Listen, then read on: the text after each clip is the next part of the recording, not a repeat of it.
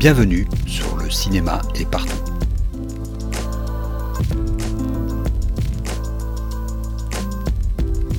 Un podcast sur l'industrie du cinéma et ses évolutions.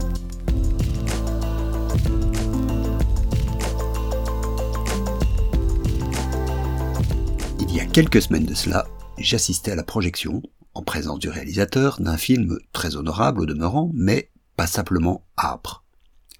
À l'issue de la séance, une dame s'est levée pour dire au réalisateur qu'elle a trouvé son film très dur, un peu étouffant même, et qu'à ce moment-là, elle n'était pas encore sûre d'avoir aimé le film. La première réaction du réalisateur a été ⁇ Mais je n'ai pas fait ce film pour que vous l'aimiez ⁇ Comme ça, le plus naturellement du monde, en laissant un grand blanc après sa phrase, pour qu'elle imprègne bien les esprits. Bien sûr, ce genre de phrase peut faire partie de l'arsenal rhétorique d'un réalisateur en promo, Bien sûr, il a ensuite prolongé sa pensée, en disant que ce film était en partie autobiographique et ce qu'il voulait c'était d'abord retransmettre ses propres sentiments lors des événements qu'il relate. Il n'empêche, cette phrase continue de me choquer. Ainsi donc, on peut mener un film jusqu'à son terme avec la volonté que les spectateurs ne l'apprécient pas. On peut trouver un producteur, des fonds, des acteurs et actrices, une équipe entière, que cela ne gêne pas que le spectateur ou la spectatrice finale n'en tire aucun plaisir, et donc aucune envie de réfléchir dessus ou de le partager. Quitte bien sûr à miser sur un masochisme intrinsèque au spectateur de cinéma, cette position est absolument intenable. Et on peut, légitimement, se demander d'où vient le fait qu'une telle position soit possible. Parce qu'il faut bien le dire, à ma connaissance, seul le cinéma se permet un tel mépris de la réception publique et donc commerciale de ses produits. Imagine-t-on même le plus revendicatif des ouvriers d'une entreprise ne pas se soucier des ventes de ce qu'il a produit?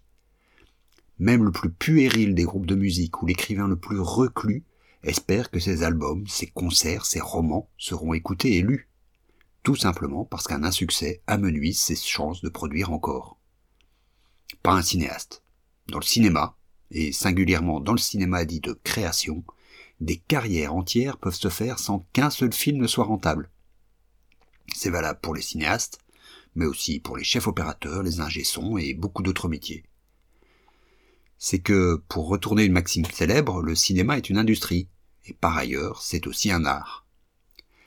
On en a déjà parlé dans une chronique précédente, les artistes se croient toujours être à l'avant-garde sans se rendre compte de leur statut de prolétaire. C'est exactement ça leur problème pendant qu'ils et elles se drapent dans leur statut d'artiste à faire des films non rentables pour lesquels ils ne toucheront donc que leur salaire, leur minimum garanti sur les droits d'auteur et quelques miettes, une industrie prospère. Celle de la production audiovisuelle, dont on a déjà vu qu'elle tire le maximum de ses revenus de la production en elle-même. Et donc oui, on peut, sans se choquer, laisser des auteurs continuer à dire qu'ils font des films contre les spectateurs. Après tout, pourquoi pas? L'industrie continue à tourner. Sauf pour le reste de la chaîne, les distributeurs, les exploitants de salles, etc. Remarquons d'ailleurs que même la question de la distribution devient aujourd'hui secondaire, devant le filtrage de plus en plus sévère des distributeurs indépendants, qui ont malgré tout, eux, une exigence de rentabilité, de plus en plus de producteurs ont trouvé la parade, distribuer eux-mêmes leurs films. Plus besoin d'être rentable, juste de couvrir ses frais au besoin en allant pêcher dans le marché de la distribution l'un ou l'autre gros poisson qui épongera les pertes des productions maison. Le tout affaiblissant bien sûr le reste des distributeurs et les exploitants, encore eux. Sans vouloir tirer sur l'ambulance, revenons à notre cinéaste du début. Il y a quelques jours à peine, je tombais sur une de ses publications, qui enjoignait les spectateurs à aller voir son film en salle, et remercier au passage les assez rares, il faut bien le dire, spectateurs qui y ont été, en ajoutant que c'était là la seule forme naturelle, entendez valable, de voir son film. Voilà donc une injonction morale qui s'ajoute à la peine. Tu vas souffrir, et en plus tu vas payer pour ça, parce que sinon tu seras un mauvais cinéphile. À ce niveau de pénitence, on finit par se demander par quel miracle les cinémas arrêt essai arrivent encore à être plus peuplés que les églises. Bref, il y a là un biais dont le film en question n'est qu'une des nombreuses illustrations. Ce biais, on peut le résumer par une seule phrase. Il est tout à fait possible de produire un film sans jamais se soucier de sa réception, sans à aucun moment se poser la question du désir. Il existe pourtant une expression, parfois utilisée dans le monde du cinéma, une expression aussi bateau que la réalité qu'elle recouvre, le want to see. Mais ce qu'il y a d'extraordinaire avec cette expression, c'est qu'elle est surtout utilisée a posteriori, comme explication de l'insuccès d'un film. Il n'y avait pas de want to see. Malgré tous les efforts de promotion, tout l'argent dépensé en marketing, le désir n'était pas là. Comme si tout cela était un impondérable, comme une grève, une épidémie, une inondation. Qui aurait pu prévoir qu'il n'y aurait pas de want to see? Voilà bien la clé ultime du problème. Quand une industrie en arrive à ne se poser la question du désir qu'à la fin du cycle de création d'un produit aussi onéreux qu'un film, elle devrait se poser des questions sur son mode de fonctionnement.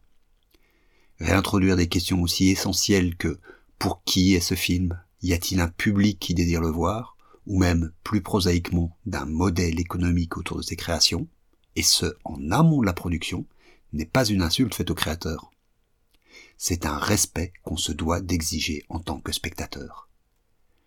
Et à ceux que j'entends déjà hurler que c'est ouvrir la voie aux sirènes du bassement commercial, que cela risque d'abaisser la qualité globale des films et abêtir les spectateurs, que c'est porter atteinte à la liberté artistique au nom de l'argent, je rappellerai juste un fait. La grande majorité des films tournés par Eric Romer ont été rentables, ce qui lui a donné une plus grande liberté qu'aucun autre cinéaste de la nouvelle vague n'a pu approcher. Pas même Truffaut. À la semaine prochaine.